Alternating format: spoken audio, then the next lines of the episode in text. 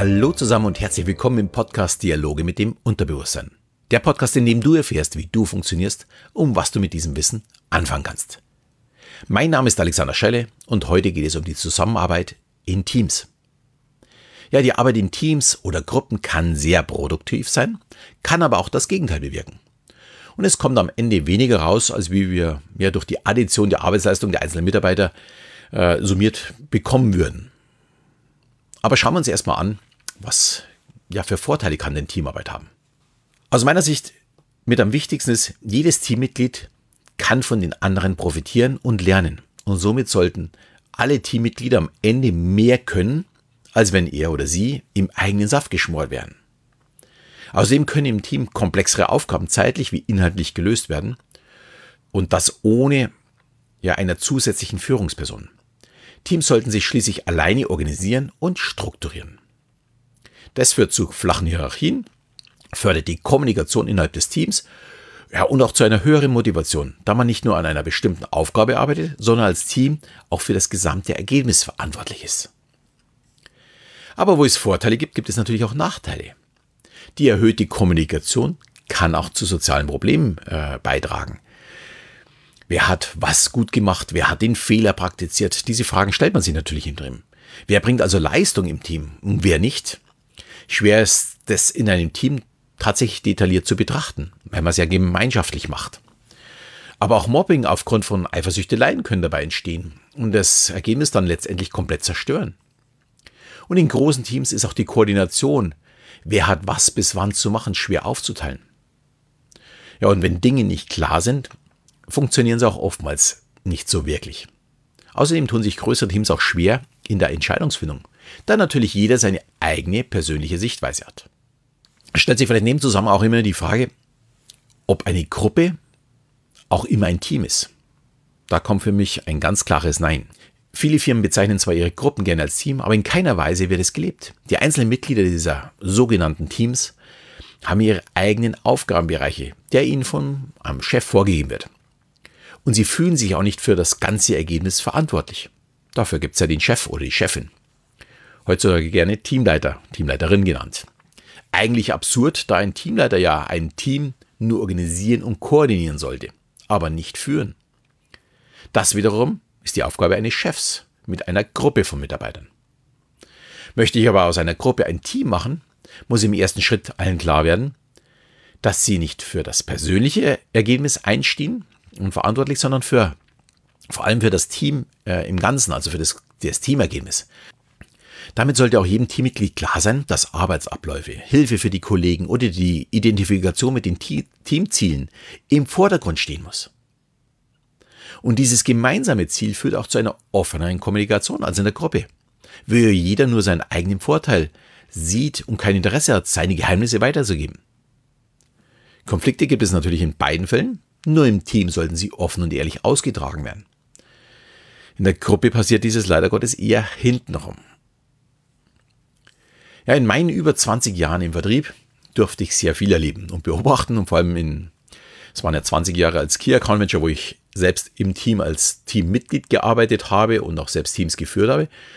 Aber in den letzten drei Jahren war ich ja Koordinator und ja, ich konnte zehn unterschiedliche Vertriebsteams im Süden von Deutschland, äh, das war dann äh, Baden-Württemberg, Rheinland-Pfalz, so ein bisschen noch um Bayern. Und ich konnte die sehr gut erleben und beobachten. Und auch wenn die Vertriebsleiter immer meinten, das Ergebnis hängt vom Potenzial der Kunden oder von dem Potenzial der Mitarbeiter ab. Ich bin der klaren Meinung, es hing vor allem von dem ab, wie es der Vertriebsleiter geschafft hat, aus seiner Gruppe ein Team zu machen. Und sich jeder auch über die Erfolge der anderen Teammitglieder gefreut hat sie dann auch tatsächlich als Team funktioniert haben und nicht nur als Einzelperson, was natürlich im Vertrieb ja, fast normal ist. Also Im Vertrieb ist das auch ein ganz eigenes Thema. Schließlich hat jeder Vertriebler auch sein eigenes persönliches Ziel. Und man sieht leicht anhand der Zahlen, wer ist denn wirklich gut und wer schlecht und trägt dann letztendlich weniger zum Gesamterfolg des Teams bei. Ein bisschen anders sieht es aus, wenn ein Team an einem gemeinsamen Projekt arbeitet. Ich kann es derzeit ganz gut bei meinen beiden Töchtern beobachten, da Teamarbeit in der Schule und im Studium immer mehr gefordert wird. Dummerweise ohne zu lernen, auf was es denn eigentlich in einem Team ankommt. Also da habe ich auch eine ganz große Kritik, dass man den Kindern gar nicht beibringt, wie ein Team eigentlich zu funktionieren hat. Aber sie sollen Teamarbeit machen. Und die machen es halt dann so, wie sie es glauben. Aber äh, wenn ich mir das so betrachte, ist das ganz selten in dem äh, Team. In dem Alter ist man schließlich gewohnt, alleine zu lernen und ja, in Form einer Prüfung auch selbst abzuliefern. Also jeder ist für sich selbst verantwortlich. Der Nutzen eines Teams ist einfach für ein Kind oder für einen Jugendlichen oder auch für einen jungen Erwachsenen in dem Alter einfach noch nicht sichtbar. Zumindest noch, noch nicht. Und unsere beiden stöhnen auf jeden Fall jedes Mal, wenn sie Teamarbeit machen müssen.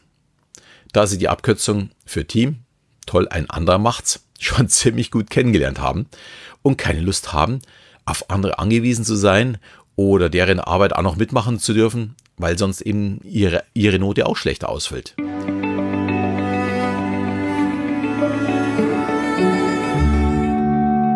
Ja, um diesen Ärger zu umgehen, habe ich euch zehn Tipps für euch, wie man äh, ja, ein Team ins Laufen bekommt.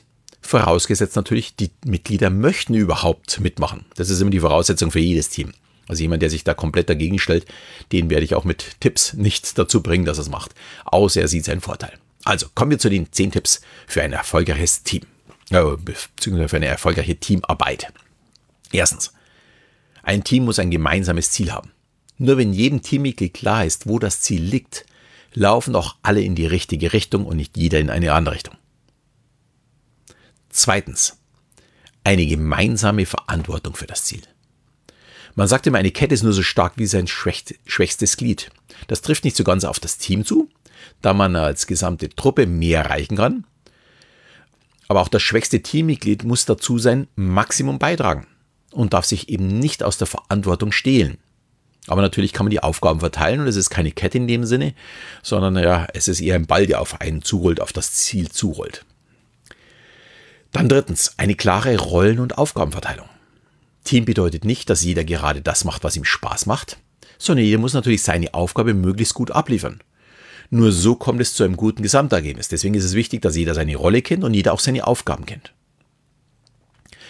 Dann viertens, eine gute Organisation und Koordination. Das ist für mich so auch wirklich einer der wichtigsten Punkte, nachdem klar ist, dass wir gemeinsam eine Verantwortung haben und ein gemeinsames Ziel erreichen wollen. Eine gute Planung, was muss bis wann erledigt werden, ist deswegen entscheidend. Das erzeugt auch Zufriedenheit für den Einzelnen. Wenn ich denn nämlich ein Teilziel geschafft habe, sorgt das für Sicherheit im gesamten Team. Selbstverständlich müssen die geplanten Steps dann auch regelmäßig überprüft werden und gegebenenfalls auch nachgesteuert werden, weil es kann ja auch sein, dass der eine oder andere nicht abgeliefert hat. Umso engmaschiger die Planung ist, umso leichter kann ich dann auch auf ja, Fehler oder Ausfälle reagieren. Dann fünftens, eine offene und ehrliche Kommunikation. Wenn nicht alle Teammitglieder die Informationen erhalten, kommt schnell das Gefühl des Einzelnen auf, ich bin ja ein Einzelgänger.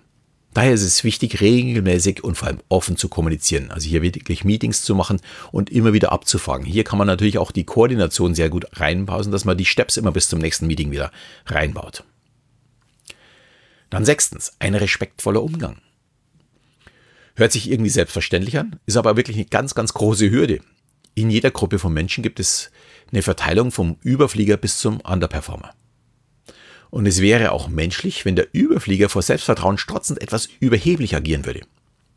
Aber meine Erfahrungen in diesen ja, über 20 Jahren haben mir oftmals gezeigt, dass oftmals nicht die Überflieger herablassend sind, sondern dass es oftmals Mitläufer sind, die einfach durch eigene Fehleinschätzung äh, meinen hier kundtun zu müssen, wer denn nicht richtig arbeitet. Hier sind Teammitglieder gefragt, dies zu managen und ja, gemeinsam das Ziel in den Vordergrund eben zu stellen. Und dazu gehört auch Punkt 7, Konflikte lösen. Konflikte müssen nicht nur angesprochen werden, sondern vor allem auch offen im Sinne aller gelöst werden.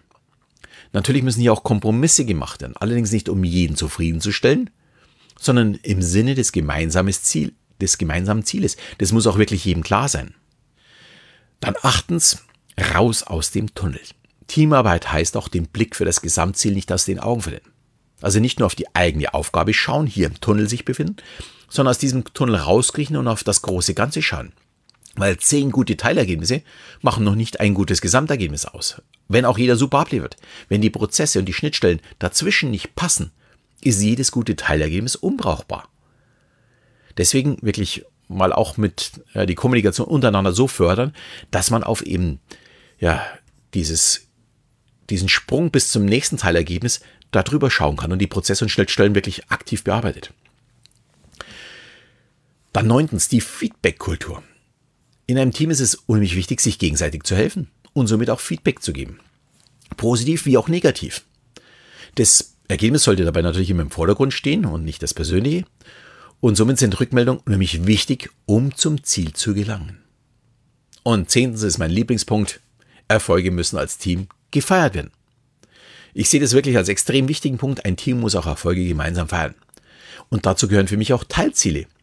Oder auch mal ein Teamabend, wenn es mal nicht so gut läuft und man sich gerade die Köpfe eingeschlagen hat. Eine gute Zusammengehörigkeit bringt auch ein gutes Ergebnis. Schließlich hat man ja etwas, wo man hin möchte. Ja, Teamarbeit ist wirklich anstrengend. Aber wenn ein Team läuft, ist es eben nicht aufzuhalten. Dann ist dieser Ball riesig. Das ist wie eine Lawine. Und daher sehe ich Teamarbeit auch wirklich als sehr gut an. Aber es müssen die richtigen Menschen zusammenkommen. Und ich stelle ja auf Instagram immer regelmäßig die unterschiedlichen Persönlichkeitstypen vor. Wenn zu viele aus einem Teilbereich in einem Team äh, sind, also zu viele gleiche Persönlichkeitstypen, wird es unheimlich schwer, konstruktiv zusammenzuarbeiten. Ideal ist eine Mischung aus den unterschiedlichen Stärken. Und ich denke, das Thema Persönlichkeitstypen ist da unheimlich spannend und werde ich auch mal bald mal in dem Podcast äh, genauer betrachten. Und ja, solange könnt ihr mal äh, die hellblauen Beiträge, das ist immer, wenn Mr. Brain auf dem hellblauen Untergrund ist, äh, stelle ich immer einen Persönlichkeitstyp vor oder einen Menschentyp vor. Und vielleicht findet ihr euch ja auch gleich mal selbst. Zumindest bekomme ich diese Rückmeldung immer wieder mal. Ja, und wie immer, wenn dir diese Folge gefallen hat, würde ich mich wieder sehr über eine 5-Sterne-Rezension freuen. Und in diesem Sinne verabschiede ich mich. Ich wünsche dir ein wundervolles Wochenende und bis zum nächsten Mal, wenn es wieder heißt Dialoge mit dem Unterbewusstsein.